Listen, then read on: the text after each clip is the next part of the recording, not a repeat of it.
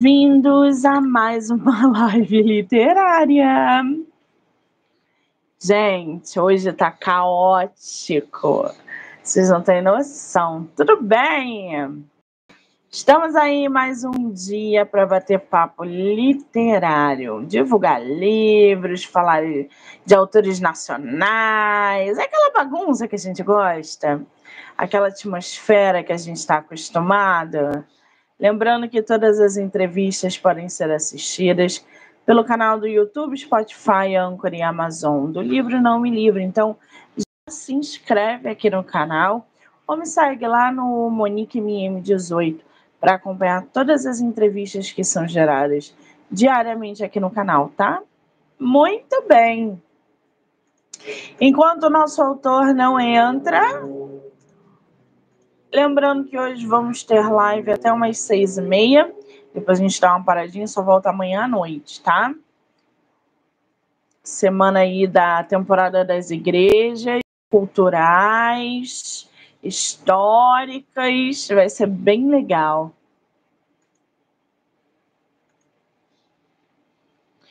Cadê o nosso escritor? Vamos mandar para ele de novo o convite? Peraí. aí.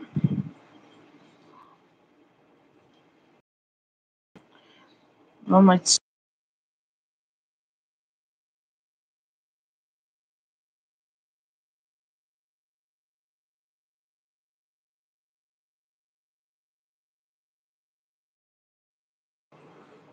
Pronto. Mandei o convite lá para ele, para que ele possa entrar. Não sei se é a primeira vez dele, se não é. Fica todo mundo meio perdido, né? É assim mesmo. Fernando, querido, cadê você? Ah, olha ele aí, que maravilha.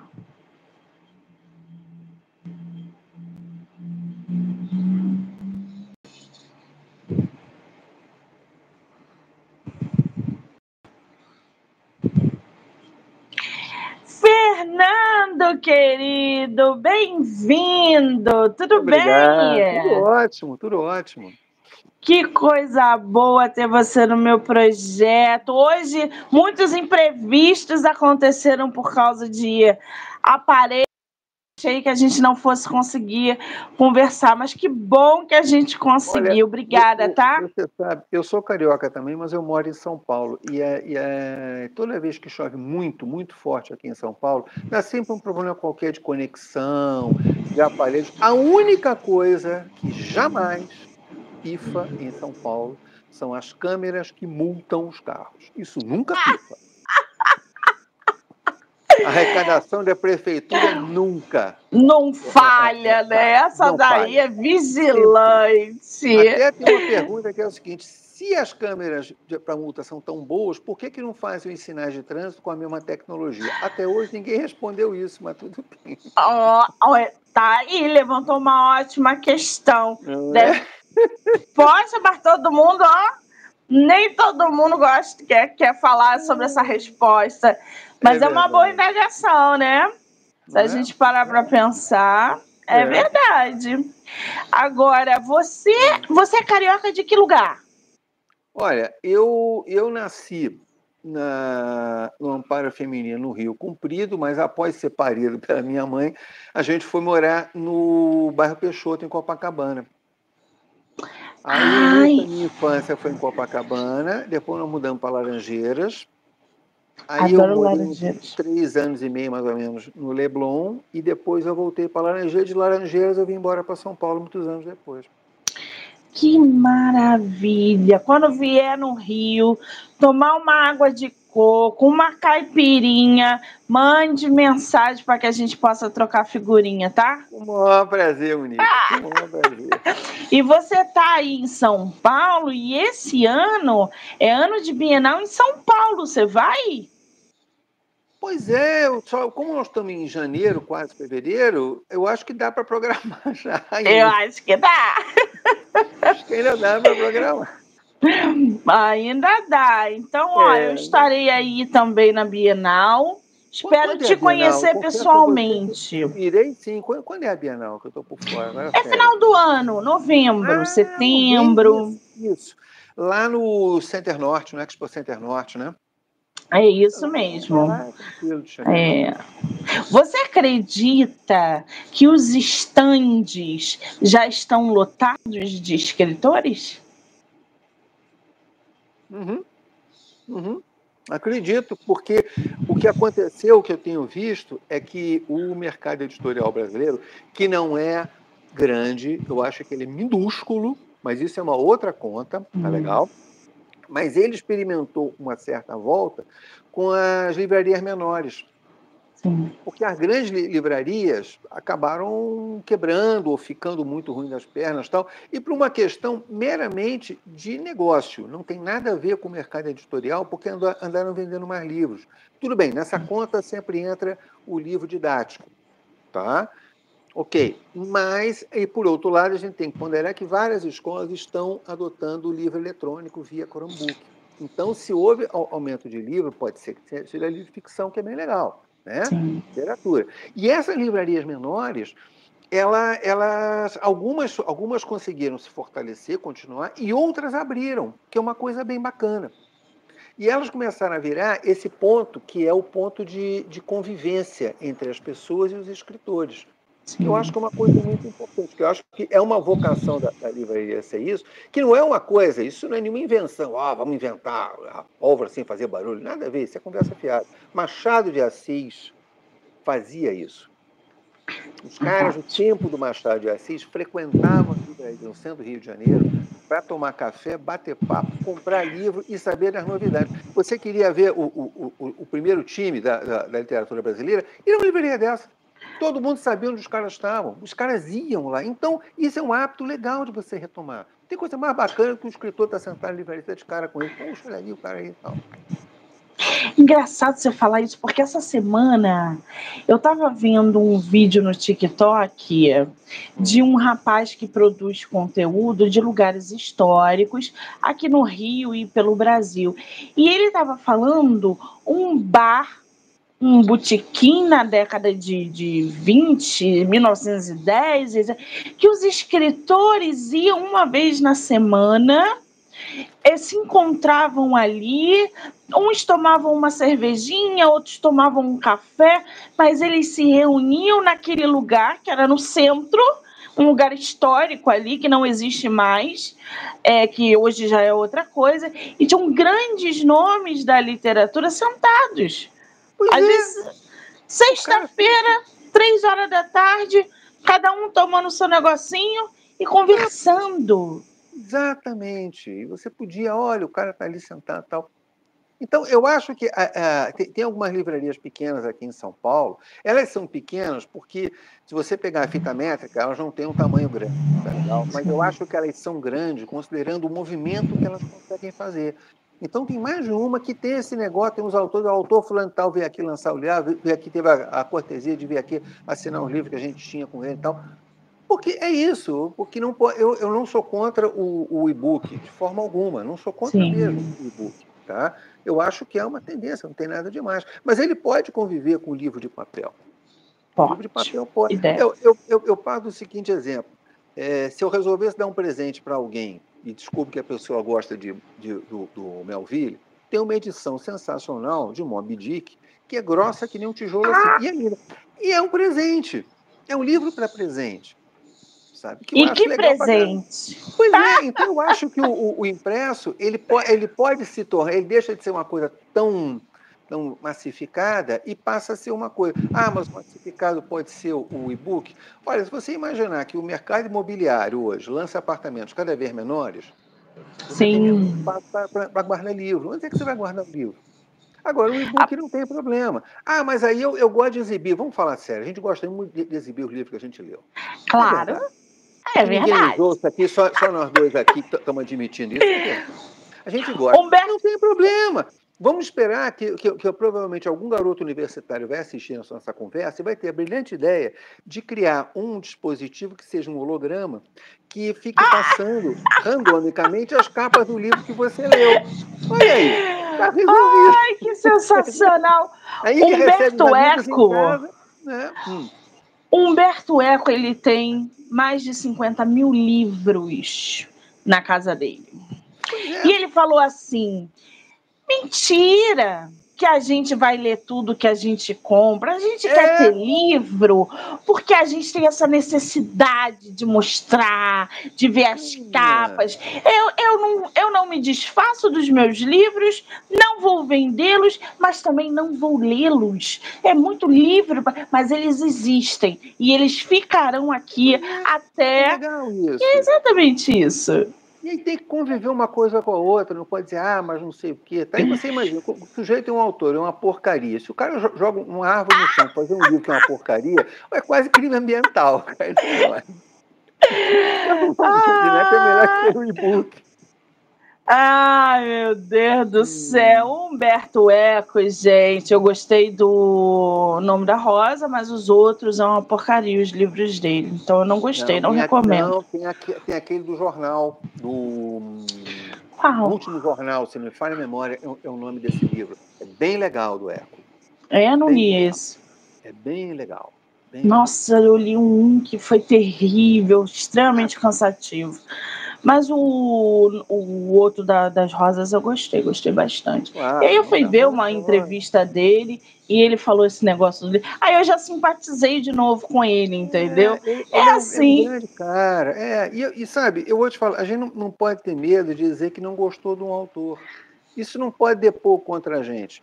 Isso, isso só reforça que nós temos um determinado senso crítico que não, que não, que não alinhou com a maioria. E daí, daí nada. Vida que segue, ninguém morreu por causa disso. É muito bom você tocar nesse assunto. Eu acho que todos nós formamos a nossa estante ao longo da vida. Sim. Tem autores, assim, aí tem uma época da sua vida que você lê determinados caras. Aí tem outros que você não consegue ler, até porque você não tem idade ou não tem interesse. Aí muitos anos depois você fala, ah, vou pegar um livro desse cara aqui. Aí fala, ah, é, e daí? Nem nada, gente. Exatamente. Esse é. Eu fui cancelada no, no ano passado por causa de Tolstói. Falei que eu não gostei de Tolstói. Eu tô no direito de não gostar de Tolstói, de Guerra e Paz. Mas não sei o que me cancelaram, né? Até ameaça de morte eu recebi. Aí eu falei, ok, vou ler Tolstói num outro momento. Pode ser que as Vou coisas mudem. Outro Tolstói. Por que, que tem que ler Guerra e Paz? Senhores idolatrados. Eu, não come... eu conheço gente, eu tenho uma camiseta, três- eu adoro literatura russa, tá lá. Chekhov, Tolstói e Dostoiévski. Aí, Tô lendo Ivan Turgenev. e Tur- Turgenev é ótimo também. Nossa, Olha, pais e filhos que eu tô lendo. Turgenev é ótimo. Tem um outro dele amando. E aí, quando, quando, quando o pessoal vê Dostoiévski, já pensa, nossa, Dostoiévski. Eu falei, pessoal, já leu o Crocodilo, o Crocodilo, Dostoiévski? Eu nunca O crocodilo não. O Crocodilo é um livro, é um livro satírico, é de humor. Você chora de rir com Dostoiévski. Gente. O Crocodilo. É o mesmo russo, é o mesmo cara, o mesmo conde, o mesmo maluco. É, é o mesmo cara. E daí? E daí, tudo bem. A editora 34 é que é craque, na- na- que tem um, um acervo de literatura russa que não existe tão bom, entendeu? É. Dostoiévski, aí há o Tolstói, aí tem um, outro- tem um outro do Tolstói, que eu, eu acho que é Tolstói, que é um livro assim, tão carolinha, mas ele é tão, ele é tão moralista o livro, mas ele é bonito o livro. Ele é muito Qual é o bonito. nome? Ai, ai, ai, ai, ai. É do Tolstói? É, acho que é do Tolstói, sim. Que é um livro que, que fala sobre pecado e virtude, mas ele está contando um, um- um contexto, uma história. De quanta terra precisa um homem? Esse aí. De Esse. quanto, de quanto de terra precisa um homem. Super moralista o livro. Mas você olha, o livro é muito bem escrito, é muito bonito o livro. Você pode não concordar com aquela temática moralista dele. É um problema seu, mas continua sendo um Tolstói, continua tendo valor. É, é, é, é muito, é muito mal, mal comparando, trazendo para a nossa contemporaneidade, é o pessoal que torce o nariz com, o Vargas Llosa, porque ele é um cara assumidamente de direita. É um problema dele. Eu adoro ler Vargas Llosa. Ele escreve divinamente, mas ele é Não conservador. Ele é um cara que acredita em umas coisas, ele acha que não, olha, isso aí é É um problema dele, sabe? Ele é um cara, é um cara inteligente, super inteligente. Ele é um cara, um escritor brilhante, ele é um escritor brilhante, sabe? Então, tudo bem. Eu, eu leio o cara, mas não vou, não vou tomar café com ele. Então tá bom. Esse comecinho de ano, é, eu comecei a fazer um borborinho também na página por causa de Madame Bovary. Ah, Madame Bovary, eu, eu achei adoro, uma viu? mulher sensacional. Assim, ah, o livro, a história é incrível. Mas a Emma Bovary ela é uma pessoa egoísta, individualista, egocêntrica, vaidosa. Eu odiei a Emma do início ao fim, meti o pau nela. E eu não entendo por que, que todo mundo idealiza a Emma Bovary se ela é tão. Desprezível. É, é desprezível. Idealizado fazer o quê? Mas, mas você sabe que tem personagens que são desprezíveis e todo mundo ama. Quem não gosta de Ricardo III? Ricardo III é espetacular. Espetacular. Ele é um vilão desprezível, desprezível. A propósito, a peça é uma peça que não é um fato histórico. Ela, ela, ela, ela, sempre foi levada como fato histórico até criar uma sociedade na Inglaterra para rever a memória do rei Ricardo III. Descobriram que a peça não tem nada a ver com a vida dele. Olha que loucura. Mas ele é um vilão extraordinário. As falas são sensacionais. Ele é um personagem, todo ator quer fazer um de Ricardo III. Ricardo III é maravilhoso. É um canalha da pior espécie e tal. Mas é um canalha. E acabou. É, mas é Bovary. É o que foi. Então. Ai, a Emma, se ela fosse uma grande vilã, mas ela nunca foi vilã. Ela sempre foi uma covarde egocêntrica. Mulher chata. Ela, ela, ela sempre me causou ali durante a leitura um mal-estar que quando ela morreu, eu dei graças a Deus dela ter morrido e falei, dane-se, vá por quinto dos infernos, você, essa vaidade. E aí todo mundo começou a cair em cima de mim, porque assim, para eu formar uma ideia sobre a Emma, eu li o livro, mas eu escutei opiniões, inclusive de feministas, que estavam falando de e Madame Bo e Emma Bovary não era uma feminista, mas eu queria entender a visão de Emma pelo lado universitário, do especialista, das feministas, e a conclusão que eu cheguei é: não simpatizo e não vou gostar dela, porque todo mundo idealiza ela. Acabou-se. É. Eu, hein? Pô, ah! Nelson Rodrigues explicou isso maravilhosamente bem. Toda unanimidade é burra. Então não tem jeito. Tem unanimidade, pode dela. Você sabe que antes da nossa, nossa conversa aqui, foi engraçado, que eu estava vendo noticiário e esbarrei com uma notícia.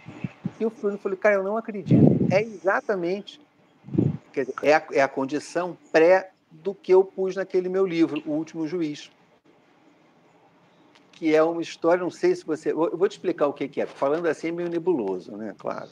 O que será que eu estou falando? A gente já ia, inclusive, entrar no ah. seu livro, porque a gente está conversando como se a gente estivesse tomando um café na padaria. É Parece que eu já né? te conheço há muito tempo. E, e é o último.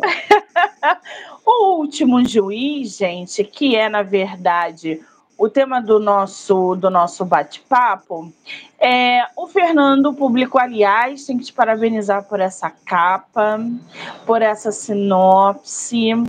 E você tem ele físico aí para mostrar essa não, capa para o pessoal? Não. Ele é só e-book? e-book? Só e-book. Muito bem. Então, gente, vocês podem assistir, assistir não, dá uma visualizada lá no site da Amazon. Daqui a pouco eu vou deixar o link aqui para vocês e quando a entrevista acabar eu vou botar o link também nos comentários. O que, que fala o último juiz, o Fernando? É, o Último Juiz é uma história de realidade alternativa, de futuro alternativo, tá? onde a gente chegou numa é o Brasil, um Brasil alternativo, tá? Em que começou a haver uma pressão da sociedade tá, é, contra o poder judiciário, ok? Em cima de que, é, a partir da ideia de que o, é, a, a, justiça é muito lenta, as pessoas demoram muito tempo a receber alguma coisa chamada justiça, tá? Uh, a percepção de todos é que se você tem muito dinheiro, a justiça chega mais rápido para você do que para quem tem menos. Os juízes ganham muito e você não tem essa esse retorno, né? E eles têm ainda um, uma coisa meio imperial, quase, não vou dizer de Deus, que é um pouco exagero também, mas é mais ou menos por aí, de de capacidade de decidir o seu destino, né, em cima de uma coisa. E aí o que acontece é que começa a haver uma e aí você tem uma coisa subliminar que é uma conspiração de governo contra o poder judiciário, tá? E aí eles lançam uma coisa que é em cima. Esse livro, nós estamos em 2024. Esse livro é do início do ano passado. É, Março de 2023. É, vai fazer um ano agora. É, e aí o, o, governo lança uma ideia, depois que há uma, uma, uma, uma, Não chega a ser uma rebelião, mas há uma série de agressões contra juízes, queimam tribunais, a coisa fica bem séria, de uma, de uma ideia, de, uma, de, um, de um projeto, uma, que é uma, uma ferramenta, que é a justiça digital brasileira. E nada mais é que uma inteligência artificial, que é o que nós estamos discutindo agora. Inteligência artificial. Tá? Olha! E aí o pressuposto, que é o que eu vi numa matéria que saiu faz pouco tempo, da Justiça em Santa Catarina, que é o seguinte, o, boa parte do, do, das sentenças, tá? quando o juiz precisa fazer uma sentença, ele está analisando um caso, eles sempre vão à jurisprudência, ou seja, a casos que já aconteceram semelhantes àqueles, para você saber qual é o entendimento da justiça a respeito daquele caso.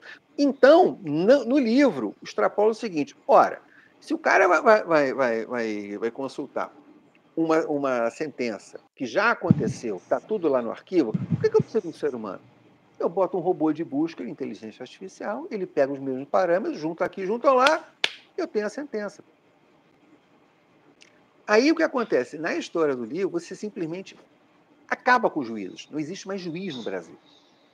A, a justiça você pode receber como se fosse do caixa eletrônico. Você entra com, o seu caso lá, é, é, tudo por inteligência artificial, a capacidade de processamento é muito superior. Existem uns fatos, tá? Que, por exemplo, em, algum, em algum, alguns estados brasileiros, o volume de processos que tem na mão do juiz de primeiro grau, que é o juiz de primeira instância, é muito maior do que a, vira, a, a, a capacidade dele de julgar em vida. Por quê? Porque você Sim. tem N recursos, tem N coisas. Não é, ah, é culpa do juiz. Não, não é. é. É uma equação hiper complexa. Mas o fato é que os caras têm um excesso de, de, de, de processos. Existem várias empresas que já lançam mão de robôs de busca, de inteligência artificial, para fazer a gestão dos seus próprios processos na justiça. Então não é uma coisa assim, você pensar, eu tirei de Marte isso. Não, isso existe. Não. Tá? E aí, em Santa Catarina, eles criaram agora um robô, uma ferramenta de inteligência artificial, vou ler até aqui, que é capaz de propor minutas de despachos, decisões e sentenças. Despachos, decisões e sentenças. E aí diz o tribunal lá, Santa Catarina, não, a tecnologia não beneficia, não beneficia só o cidadão, mas proporciona mais eficiência, mas libera para que os servidores e magistrados se dediquem a tarefas mais complexas. O que é mais complexo uma sentença? Decidir a vida de alguém.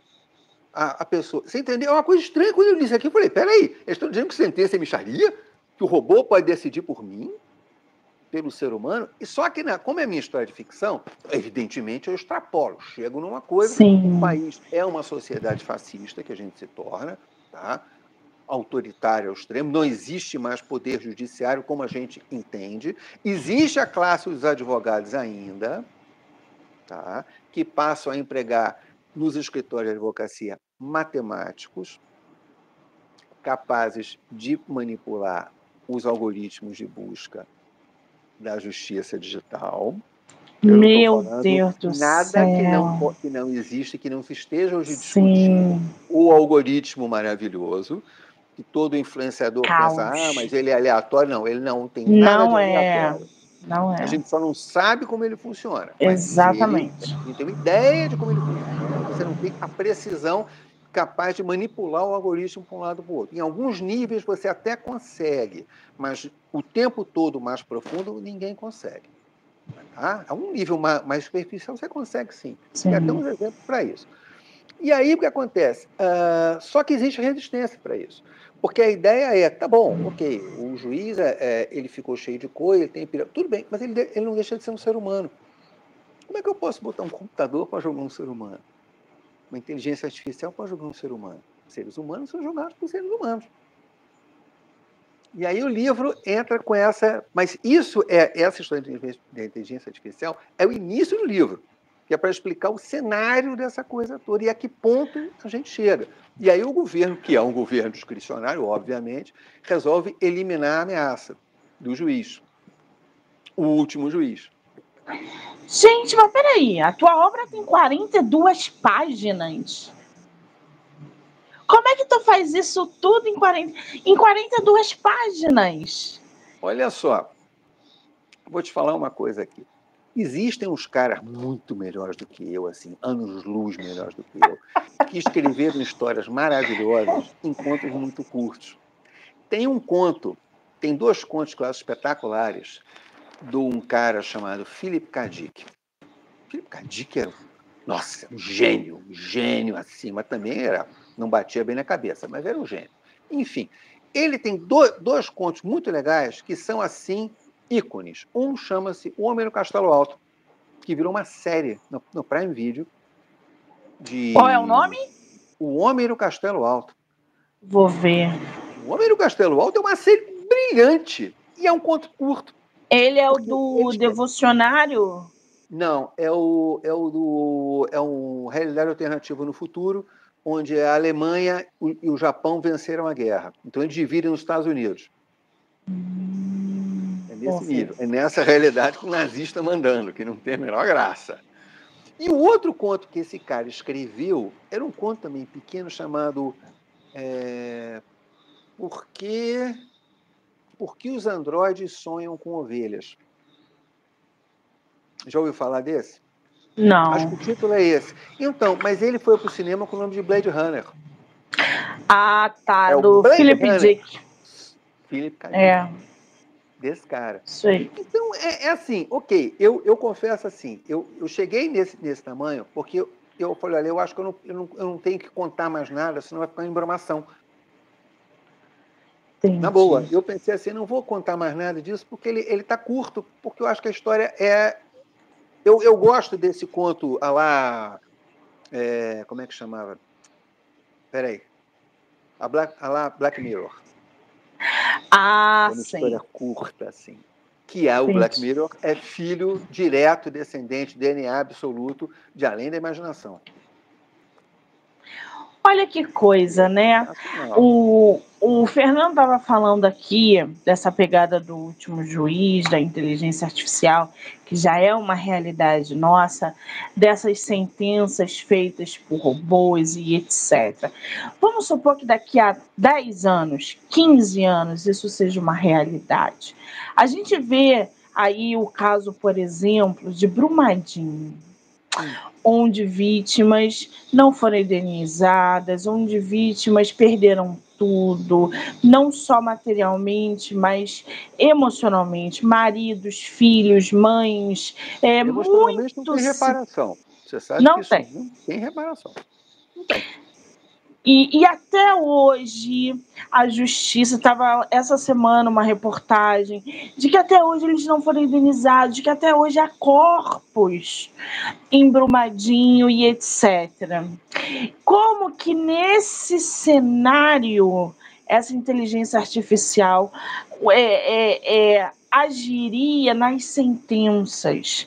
Nessa, nessa coisa da condenação, nesse negócio de, de é, indenização, enfim, esse amparo. Como é que você acha que nesse cenário essa pegada do teu livro funcionaria? As sentenças até poderiam sair mais rápidas, tá? Sairiam mais rápidas, mas não seriam necessariamente justas. Porque nem sempre o, o, aquilo que você consegue pela lei, e nesse caso do livro, que já é bem mais extrapolado, etc., é justiça. Existe uma. uma eu gosto muito de, de, de transpassar, ah, em termos de, de, cultura erudita com cultura popular para a gente poder conversar, tá? Existe uma história em quadrinho que eu li há milhares de anos, que era sobre a, a, a infância e adolescência do Bruce Wayne. Aí o Bruce Wayne vai para a faculdade de Direito. E ele está com o professor de Direito e o cara tá, mostra um caso e diz qual foi a sentença. Ele falou, mas isso é justo, professor? Ele falou, não, Wayne, é a lei. Isso não é justo, é a lei. É por isso que ele. Aí é uma das razões dele botar roupa preta e sair caçando bandido de noite. Tá? É porque mataram os pais, primeiro que ele acha que ele não, ele não acredita mais na lei. Porque ele é um justiceiro. Ele é um cara fora da lei. Tá? Bem, o Batman não é um cara da lei. Ele é um cara fora da lei. Ele viola a lei toda noite que ele bota a roupa preta dele. Tá? Mas todo mundo engole. É o único herói que assumidamente viola a lei. O que interessa é um herói complexo para Chuchu. É ele não tem superpoder, ele é bem legal. Ele é um cara traumatizado. ele, o parafuso dele é torto, é legal. Mas isso é uma coisa legal. Então, quando você me pergunta sobre isso, porque se, se, se eu, eu, te digo, olha, eu acho que nesse futuro que eu futuro sombrio que eu imaginei, tá? Eu não estou fazendo dizendo que vai acontecer isso não. Se eu tiver que adivinhar alguma coisa, é melhor acertar o número da loteria. Ah, eu acho. Não é? Mas assim, num futuro sombrio, então se é sombrio para sombrio, então tá. Então você vai conseguir a sentença, mas não vai conseguir justiça. Porque se, se, se você consegue manipular, você chega a um estágio em que você consegue botar gente para pensar, para fazer conta, para entender de computação e manipular o algoritmo, babau. Você consegue é, induzir o, o sistema da justiça, né, digital brasileira, que é o nome do, que eu botei no livro, a, a caçar a jurisprudência que interessa a você. Existe um outro componente que é bem interessante, que isso está sendo discutido hoje pela, na academia de direito, pessoal que tem uma visão melhor, uma visão humanista, que discute a questão da inteligência artificial de, de, de, de diversos aspectos. Um deles é o seguinte: quem alimenta os bancos de dados, o robô de busca, enfim, todo o arcabouço pensante da inteligência artificial? É um ser humano. Quem é esse ser humano? Ah, esse ser humano deve ser um homem branco. Qual é a percepção dele de mundo? Se nós temos um país que a maioria é negra. Sim. Se nós temos um país que a maioria é de mulheres. Você, você entendeu? É, é, você começa, começa, quando você começa a burilar um negócio, pô, pera lá, então esse cara vai reproduzir o quê? A chance dele não, não de, dele ser um humanista e reproduzir e conseguir colocar na máquina que ela enxergue a cor do ponto de vista da mulher negra é hum. infinitesimal. Entendeu? Não vai. É isso, o ser humano é assim. Então você tem N coisas, nada tem uma, uma, uma coisa definitiva, tudo tem que ser discutido mesmo. Mas a gente tem que, tem que tomar cuidado para não, não cair nessas armadilhas. Achar que a, a tecnologia vai poder tudo. Não é bem assim. O ser humano tem que julgar o ser humano. Ah, o ser humano é falho? O ser humano é falho. Sabe? Existem, ah, existem países eh, ainda hoje que uh, aceitam a pena de morte. O Brasil aboliu Sim. a pena de morte porque um dia descobriu-se que um julgamento o cara que foi a pena de morte, cara, é inocente. Foi, foi isso que aconteceu. Aí, puf, troca tudo, então tá bom. Mas, sabe, é, é, é, muito imperfeito, você entendeu? Muito imperfeita a coisa. Aí, quando você começa a ver, sabe, e olha é, é, uma ideia como essa do, do livro e a realidade, Sim. de duas uma. Ou eu estou adivinhando coisa, ah. é, ou, lamentavelmente, a realidade está se encaminhando com uma coisa sombria. Exatamente. O livro, gente, O Último Juiz, essa capa, Fernando, foi você quem fez? Foi editora? Não. Foi terceiros? Da onde Não. saiu essa capa? Da Amazon mesmo. Eles têm um banco de capas tá, que você pode usar, porque é mais prático, né? Você usar o banco de capa deles, porque aí você não precisa ter, mandar autorização dizendo, olha, eu tenho direito autoral dessa capa, bababá. Não, se uso deles, eu, eu, eu achei legal aquela imagem do, das figuras da Ilha da Páscoa, né? Aquela figura de pedra assim, parada, aquela coisa, né, solene e tal, para o livro, né? Vou mostrar aqui para vocês, gente, a capa digital do nosso escritor. Peraí, deixa eu ver se dá aqui, ó. Tá ó. É, é isso aí.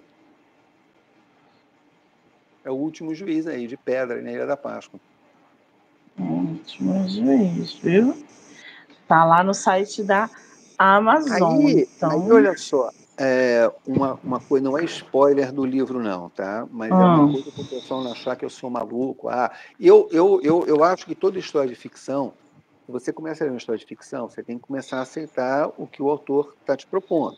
Mas nada pode ser absurdo ou incoerente. Do tipo, de repente a chuva foi de baixo para cima. Não, não existe isso. Então, vamos parar com esse negócio. A não ser que seja. Ah, é um livro de magia. Tá bom, mas o mago tem uma, uma certa limitação. Então, tem um personagem que, apesar da idade avançada dele, ele manja muito de TI. Isso não é um absurdo, não é fantasia de autor, não.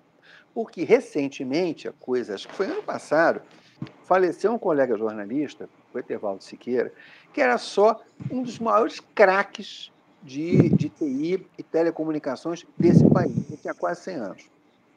Ele era o veterano, sério, veterano mundial de coberturas daquela feira CES, CES, que acontece em Las Vegas. Que Olha! tem tudo de o melhor, o futuro de tecnologia, de eletro, eletrônica, eletrodoméstico, computação, bababá, telefonia, aparece na SES. O Etevaldo era o, o decano do jornalismo cobrindo aquilo. Foi reconhecido internacionalmente.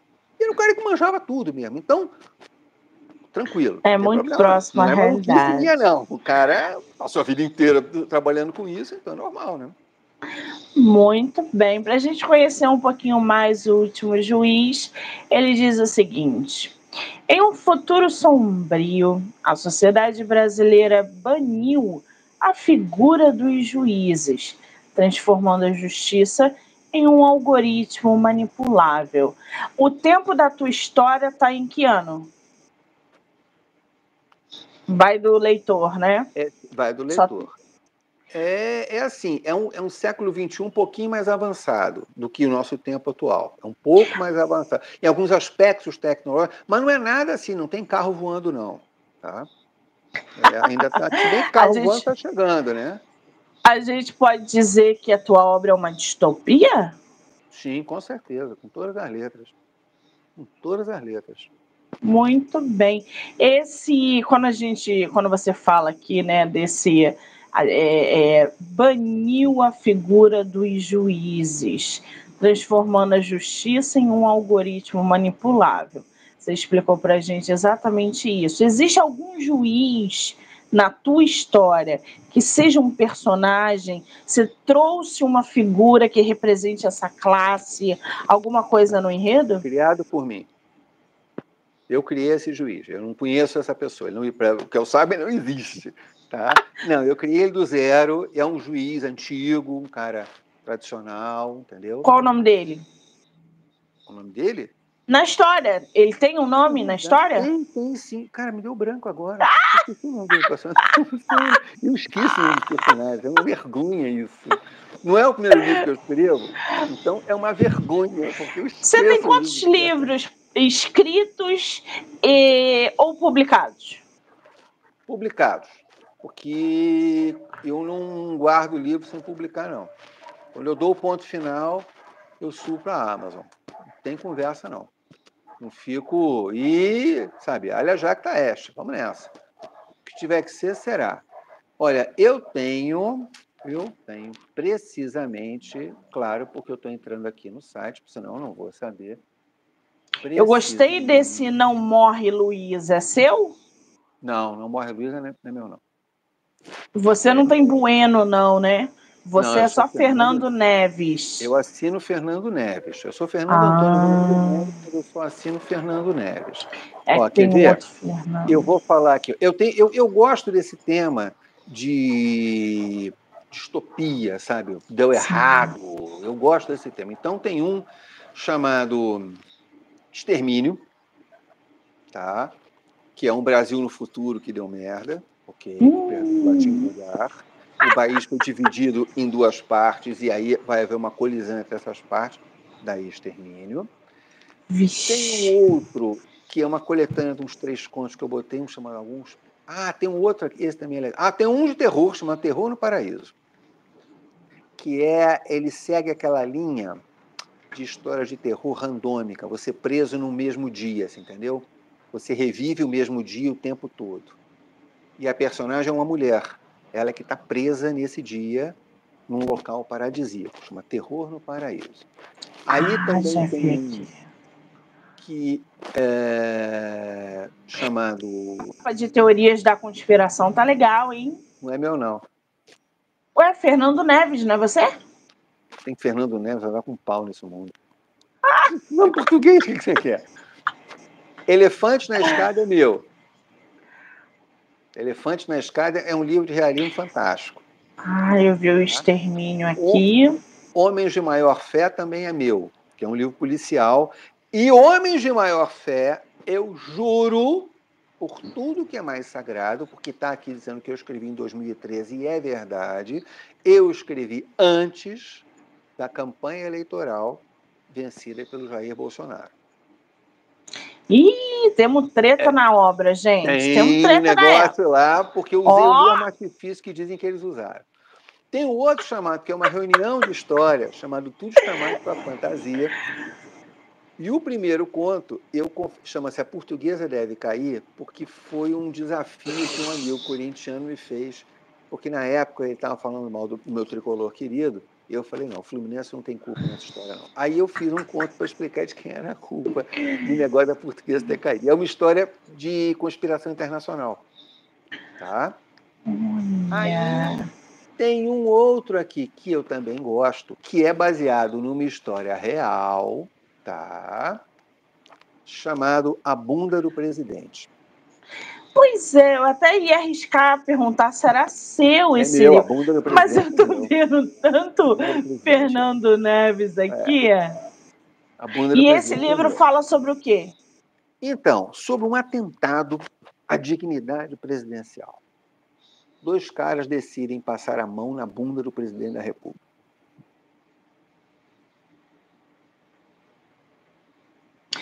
Essa é. eu vou ler. eu adoro Agora, essas intrigas. Quando, quando eu botei esse livro pensando, ah, é o Bolsonaro, eu falei, não é o Bolsonaro, ele não inspira em escrever nada, não é o Bolsonaro. É outro presidente, eu me inspirei aí. Lá, aí tem que ler a história para ver quem é o cara. Mas é, eu não digo o nome de Sua Excelência de forma alguma, mas é uma história bem humorada sobre um atentado à dignidade presidencial, a saber, passar a mão na bunda do presidente. Que maravilhoso, gente. Quer dizer, vocês já perceberam aí que a pegada do, do Fernando, né, tá ligada a essa distopia, a essa, essas intrigas políticas, conspiração. É legal? Esse Carregue-me é uma historinha é, de amor de realismo fantástico. É história de amor, não tem ninguém matando ninguém, não, ninguém morre, é bacana. O Carregue-me tem um coração. E você. Ah. Você falou agora que é uma história de amor. Eu ia te perguntar se você não tem vontade de sair desse cenário da distopia, da conspiração, e escrever um romance, por exemplo. Isso está nos planos? Tá, tá, tá. Tem um, um, um que ainda não está completo, que já fui, já voltei olhando para ele algumas vezes, e ainda não sei, tá? Não sei ainda que fim ele vai ter, ainda não sei. Então, o mais próximo que eu fiz nessa linha de ser mais suave, menos distopia, é o Carregue-me. Tá? Carregue-me é mais assim. Mas tem realismo fantástico. Ok? É Agora, Fernando, o que, que você lê? Pra... Porque assim, eu acredito muito que a gente reproduz aquilo que a gente consome, Perfeito. como leitores, enfim. É... E eu tô vendo que essa sua dinâmica na escrita, né? que faz o leitor pensar, que faz a gente questionar, é, comparar, inclusive, essa, essa parte ficcional com a nossa própria realidade, né? às vezes fazendo uma crítica, uma distopia, enfim. E isso tudo tem uma raiz.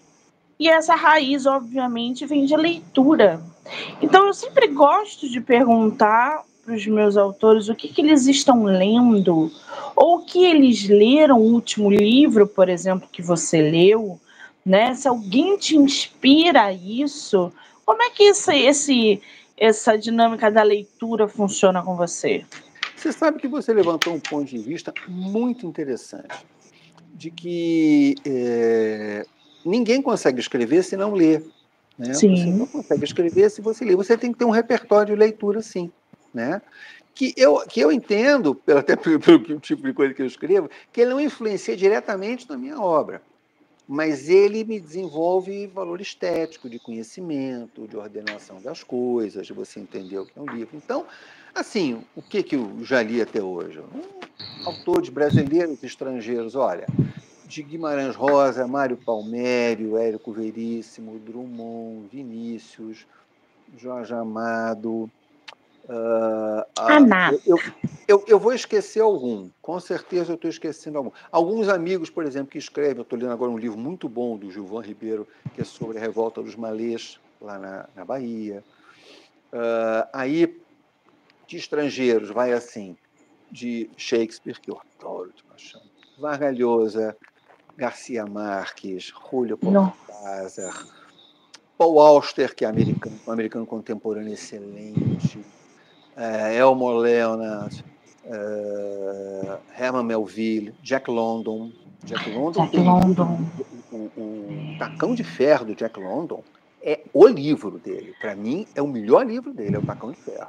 É sensacional. Ainda não li, não, vou ler. Aí você tem é, alguns japoneses que eu li também, eu já li Shizaku Endo, os russos, Dostoiévski, Chekhov, é, Turgenev, André, é, Tolstói, Tolstói falei também. É, é, engraçado porque o Tolstói também tem livro, é, ele não tem só livro cabeça, se fica assim batendo a cabeça para eles, não, ele tem livro de aventura. É, Kadimurá é um livro de aventura, passado no Cáucaso. É muito legal o livro, e é um livro de aventura, Tolstói. Né? Mas, Tem aquele outro também, que era o médico, como é que chama? Notas de um médico, é o Mikhail Bulgakov. Mikhail Bulgakov. Bulgakov é muito bom, Bulgakov. Então, é um cardápio muito variado. É. Tá? Os portugueses e africanos, nossos primos da África, como o Mia Couto, como o, o Walter Hugo Mãe, o, aquele filho da Sofia Breiner, que eu sempre esqueço o nome dele, o cara é um ótimo escritor, assim, autor do, do, do Equador. É, meu Deus do céu. E Rio das Flores também. Eu lembro sempre que ele é o filho da Sofia Breiner, que era poetisa, mas e, e o cara é um ótimo escritor, mas é minha cabeça que, que for. Eu não sei quem é. Tem aquele eu outro go... de Angola, que é o. Eu gosto do José Rodrigues dos Santos, que é Portugal. Sim. Gosto da Maria Duenas que hum. também é, traz uma pegada legal. Mas esse José Rodrigues, que é o Homem de Constantinopla, não sei se você já leu, sensacional. Leia, porque vale muito a pena. E Maria Duenas, que é, é história é, é, é da Segunda Guerra, hum, enfim ela tem histórias belíssimas. E aqui no Brasil a gente tem uma grande representante histórica também, que é a que, a que faz história do Brasil, gente. Qual o nome Maria dela? Del Priori. É a Del Priori. Maravilhosa. Foi um livro bem legal. E aí tem uns autores assim, que eu só li um livro, por exemplo. Ah, tem uns autores africanos, um do Sudão, que eu achei um livro do cara, eu li, um outro do Vietnã, que eu li, um da Coreia do Sul, eu lia também só um autor, eu não me lembro o nome de todos. Aí vai buscando, vou pegando, deixa eu ver o que esse cara está escrevendo. Aí tem, tem uma, uma outra cidadã que se chamava Mary Renault, que era craque em romance histórico. Então ela pega, por exemplo, é, a lenda do, do Teseu e do Minotauro, e ela conta isso sem ter nenhum homem com cabeça de touro, não é nada disso. Ela bota a coisa de uma outra maneira. Quem é o Minotauro? O Minotauro é o touro de Minos. Quem é o Minos? É o rei de Creta. Bom, então, quem é o Minotauro? É o filho dele. Mas o que, que é o filho? O filho dele é um bad boy, um animal imenso. O cara é um homem muito grande, um desordeiro, porque ele é o filho do rei, ele faz o que bem entende. E ele fala: pô, esse cara é o Minotauro. É, ninguém sabe mais o nome dele. Ele só chama de Minotauro porque é o touro do rei Minos. Então é legal. Tem um outro livro dela, Sim. chamado Máscara de Apolo, que são as memórias de um, um ator grego da época clássica, ele contando para não sei quem, do tempo dele como ator. Então, ele, aquela, ele circulando nos festivais, apresentando peça em Corinto, em Atenas, indo até o, o, o, a, a, as cidades fenícias, indo até o Egito para algum festival, voltando. Esse circuito, assim, o cara é muito interessante, isso é uma vida rica, assim, então é legal. Olha, quanta indicação. Aquele, aquele, outro cara que é sensacional, que é o Bernard Cornwell. Bernard Cornwell é um Ah, ele é fora do sério. Tá. Ele, ele é autor do, do Last Kingdom, né? É. Cornwell, né? Que não é, é uma... pouca coisa. Não é pouca coisa, exatamente. Coisa pra caramba. então, é. Ai, que coisa boa. Agora, Fernando, voltando um pouquinho aqui no último juiz, é, lembrando que a obra ela é no formato digital, então as pessoas vão conseguir comprar, adquirir, ler pelo site da Amazon, não é isso? Isso, isso. E é tudo independente, tá, gente? Qual é o seu Instagram, Fernando? Quanto tá? Não sei, deixa eu ver. Aqui, Seu sei. Instagram, você não sabe? Oxi. Peraí, peraí. Eu vou... Ah, não, o meu Instagram. Eu, eu, eu, é, é o seu picotou... Instagram. Perdão, é que picotou a, o som. Eu achei que você estava perguntando quanto era o livro. Eu falei, não sei, tem que olhar. Não, não o, o seu meu... Instagram é. É público. Fernando Neves é escritor. Tudo ao mesmo tempo. Muito bem, então já segue lá o nosso escritor. Fernando Neves. no livro, vamos embora. escritor. Lembrando que o livro já tem avaliação, né? Já tem uma galera falando dele aqui. E é um livro curtinho, 42 páginas, e ele tem outras obras também, é, das quais a gente já mencionou e falou um pouquinho aqui de cada uma delas. Então, só segue ele lá e se inscreva aqui no canal. Isso Fernando, mesmo. querido, que bate-papo delicioso sobre Adorei literatura. Adorei. Só quero te agradecer, desejar todo o sucesso do mundo, que a gente se encontre nesse ano na Bienal. Vai ser um Sim, prazer trocar a figurinha. Lá.